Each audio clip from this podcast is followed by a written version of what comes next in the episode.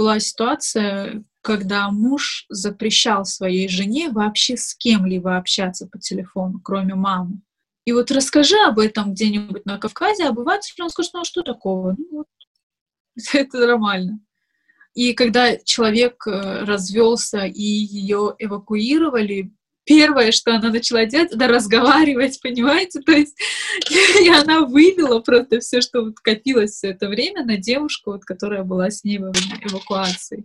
Это и сотни других историй обрушились на инстаграм-блогерку Марьям Алиеву, когда она начала писать о том, что обычно не принято обсуждать о насилии на Кавказе я не знаю, я не ожидала, что будет вот так, что будет такое большое количество сообщений на этот счет, да, девочки стали рассказывать именно свои ситуации с тем, как они с этим столкнулись, то есть я уже боялась заходить, открывать, потому что истории были просто ужасные, когда ты вообще не готов к этим, и вот это все таким огромным потоком на тебя выливается, это, конечно, был кошмар.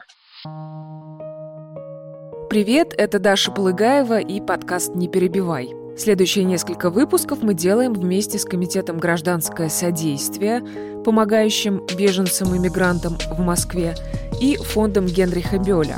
Мы будем рассказывать о людях, которые оказались один на один с непреодолимой проблемой.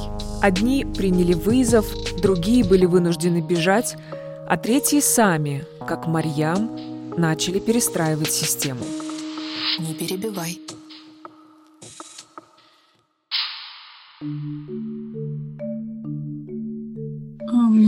27 лет, я родилась и выросла в Дагестане, в Махачкале. Что касается семьи, что, что тут сказать? У меня самая обычная семья, мама, папа, брат. Это Марьям, невероятно красивая, как она сама себя называет, горянка, с черными светящимися глазами – Марьям разговаривает со мной из детской комнаты своих дочек, но одета она так, как будто мы на деловой встрече. Светлый пиджак, пудро-розовый хиджаб на голове и массивные украшения на руках. Когда-то именно ее любовь к нарядам привлекла в Инстаграм Марьям десятки тысяч подписчиков. Ее блог «Дневники горянки» начинался с историй про традиции Дагестана и ярких фотографий в национальных платьях. Это было, наверное, уже в Москве с переездом. Как-то мне всего этого не хватало. Не хватало Дагестана, мне Москва казалась ужасно холодной. Там началось все с платков национальных, которые мне подарила бабушка мужа. Вот. И все как-то вот так вот потихоньку переросло в полный национальный костюм, и я как-то перешла вот именно на костюмы. И с началом этого я стала вести этноблог. В Москву Марьям переехала после того, как окончила правовую академию в Махачкале, вслед за мужем, который нашел тут работу. Вдали от Дагестана ей хотелось не только чувствовать связь с домом, но и рассказывать окружающим о своей родине. Ну, например, Марьям пекла сладости и угощала ими соседей. Два года назад девушка решилась рассказать о другой стороне жизни в Дагестане. А на самом деле это произошло вообще даже для меня неожиданно.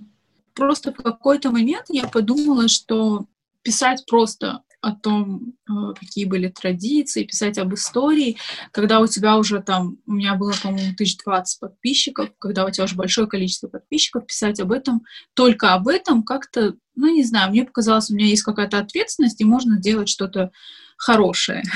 Вот, и как-то потихоньку я стала поднимать э, социально важные темы.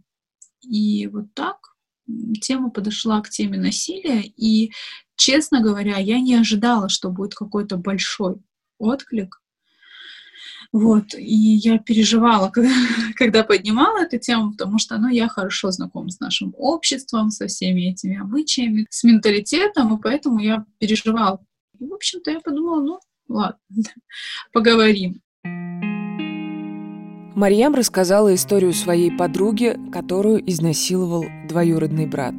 Я увидела, что у меня, даже у меня в комментариях, где вроде бы такая адекватная публика, стали писать, что ну а почему именно ее? Почему вот, может быть, она тоже виновата? Почему вот именно ее это коснулось? Почему именно ее изнасиловать решил брат? То есть я думала, что просто как так? Да, огромное количество сообщений было, э, комментариев было на этот счет, и я поняла, что как бы что-то надо делать. Вместе с негативными комментариями на Марьям обрушились сообщения с рассказами о насилии от сотен девушек из разных кавказских республик России. Сейчас уже сложно сосчитать, но по прикидкам Марьям только в течение 2018 года ей рассказали около тысячи таких историй. Большинство девушек до обращения к Марьям никогда не говорили о страшных событиях своей жизни, даже самым близким людям. Я, я думала, боже мой, да как, как так? Как эта девочка не может прийти к маме, не может прийти к брату, там, я не знаю, никому не может прийти и сказать, что с ней это случилось. Почему? И когда десятки этих девушек стали писать и рассказывать свои истории, и рассказывать, кто-то рассказывал, как там они пришли к маме, к папе, сказали, что вот там ко мне мальчик приставал, и еще за это получили по шее. я, я поняла, почему так много людей молчат, так много девочек молчат. И Марьям начала не только писать о случаях насилия, но и помогать тем, кто к ней обращался. Кого-то сводила со знакомыми психотерапевтами, кому-то сама оплачивала такие консультации, кому-то советовала юристов. Проблема была в том, что каждый раз когда какая-то была сложная ситуация, которая требует вот незамедлительной реакции, мы просто в панике бегали, кричали, искали просто знакомых, кто может что-то сделать, кто может помочь. Где-то в марте, наверное, пришла вот идея создания группы, и летом мы уже собрали девочек, которые то, так же, как и мы, были неравнодушны к таким проблемам, и организовали группу, в которой есть, э, у нас есть э, и группа юристов, и группа психологов, у нас есть отдельно своя группа, у нас есть волонтеры. Так появилась группа помощи жертвам домашнего насилия «Марем». Вместе с Марьям Алиевой ее основала известная дагестанская журналистка Светлана Анохина. Светлану называют главной феминисткой Дагестана. В консервативном дагестанском обществе она поднимает темы, которые не принято обсуждать, например, о женском обрезании на Кавказе. Группу помощи назвали в память о Марем Алиевой, девушке из Ингушетии, которую жестоко избивал муж. Пять лет назад она пропала. В доме Марем нашли следы крови, но уголовное дело о ее пропаже не возбудили. Девушку до сих пор не нашли. Сейчас в группе Марем около 20 волонтеров, среди которых есть юристы и психологи. Марьям Алиева со своим блогом в более чем сотню тысяч подписчиков – принимает сообщения от пострадавших и координирует работу с ними. Иногда девушек, попавших в тяжелые ситуации, приходится не просто консультировать, но и эвакуировать с Кавказа. Помочь получается не всем. Есть истории, которые для меня стали очень тяжелыми, ввиду того, что я не смогла ничего сделать. Есть истории, например, есть история, когда обращалась девушка по поводу того, что э, ее маленькая дочка, пятилетняя, подвергалась э, действиям сексуального характера со стороны деда, то есть со стороны свекра, получается, ее. Вот, и причем, а, когда она стала подозревать это, она, в общем-то, оставила камеру на телефоне включенной, поставила там, в общем, ее так, чтобы ее не было видно, и ушла якобы в магазин. То есть у нее было, было все на видео. Вот, и она написала мне, говорит, вот так и вот так. Э, но проблема была в том, что муж сказал, что я с тобой разведусь, если ты а, напишешь заявление, да, если ты заявишь. Вот, то есть он сказал, давай, все, не будем общаться с папой, не будем никогда к нему ходить, детей отправлять, но писать заявление я запрещаю. Подозрения вообще с чего начались? С того, что девочка просила одевать ее как мальчика, как братика. И когда мама спросила, а почему, зачем это нужно, она говорит, ну вот дедушка братика не трогает. Марьям предложила девушке пойти к психологу, который, выслушав ее историю, сообщит о насилии в правоохранительные органы. И вроде бы мы договорились. Все, и тут она говорит, пишет мне сообщение, что нет, я не хочу. У меня очень хороший муж, он со мной разведется. В общем, и все, и пропадает. Вот. вот эта ситуация для меня была очень сложная, потому что Ты знаешь, что такой человек остается на свободе, что он там тут ходит. Вот такие ситуации, в которых ты ничего не можешь сделать, они э, да, достаточно такие тяжелые Выносят ссор из избы. Так в России часто говорят о людях, которые публично рассказывают о насилии в семье.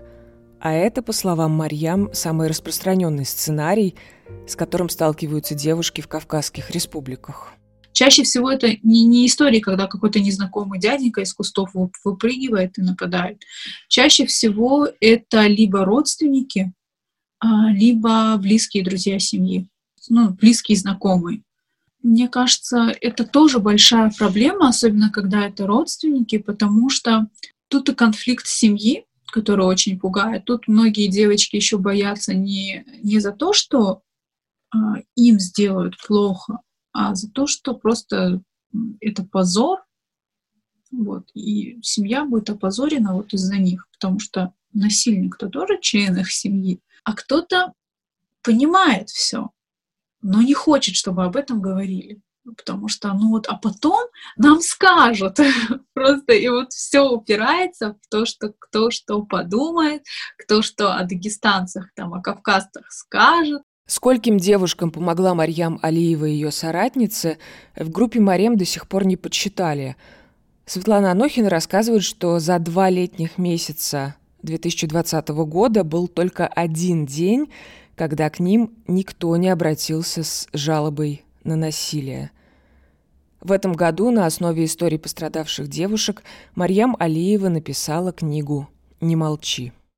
Марьям и правда удивительная горянка. Она ярко и громко говорит о правах женщин и при этом следует традициям ислама. Скажите, как ваш муж относится вообще к вашей бурной деятельности? На самом деле, если бы он относился плохо, я бы, наверное, этим не занималась. Конечно, иногда он мне говорит, слушай, ну вот тебе оно зачем? Ну, как я здесь объясню, зачем? Но он поддерживает, помогает, очень часто помогает. Он помогает финансово, потому что бывают ситуации, э, когда нужна какая-то финансовая поддержка, вот, он в основном помогает вот таким вот образом. А вы в одном из интервью сказали, что при этом он как бы модерирует ваши посты в Инстаграме. Да, он читает. Он читает, просматривает, вот. Но он не то чтобы модерирует, нет, не совсем так. А, но он, да, смотрит, о чем я пишу. Ему важно знать, где, что, как. Перед публикацией, да? Иногда перед публикацией, иногда уже по факту публикации он, да, просматривает где-то он может сказать, нет, ну вот тут ты слишком жестко. Потому что ну, иногда, э, иногда это на самом деле нужно, потому что порой ты пишешь посты на эмоциях, и он мне говорит, что нужно больше фактов, да, то есть меньше эмоций, больше фактов. А ты просто пишешь иногда, вот, вот я не знаю, прочитаешь какую-нибудь историю, просто думаешь, да что это такое? А вы себя считаете феминисткой? Нет, Потому что вообще нормы, нормы, постулаты феминизма расходятся с постулатами ислама. Я постоянно об этом говорю, но, но почему-то почему-то все равно наши наши соотечественники не хотят это воспринимать, и они все время феминистка, феминистка. Я говорю, слушайте, я не феминистка. Они, нет, ты феминистка. Вот, то есть вот так вот. Но нет, я не считаю себя феминисткой. А в чем там э, основное расхождение? Ну, во-первых, женщина в исламе зависима от мужчины. В любом случае зависима. То есть сначала от э, там, брата и отца, а затем уже от супруга. В исламе не может быть сильно независимой. Но при этом вы много говорите о правах и о свободе, о, о праве женщины на свободу. Ну вот смотрите, здесь знаете что? Здесь такая штука, да, на свободу от чего? Ислам тоже достаточно много прав дает женщине. Но вот все упирается в то, что все зависит от э, ее опекуна. Если у тебя адекватный папа, брат, то классно. Если у тебя неадекватный, то тут уже нужно как бы тоже. Но есть еще такой момент, что женщина обязана обеспечить образование. А, у женщины есть э, право на то, чтобы ее обеспечивали, да, то есть всем.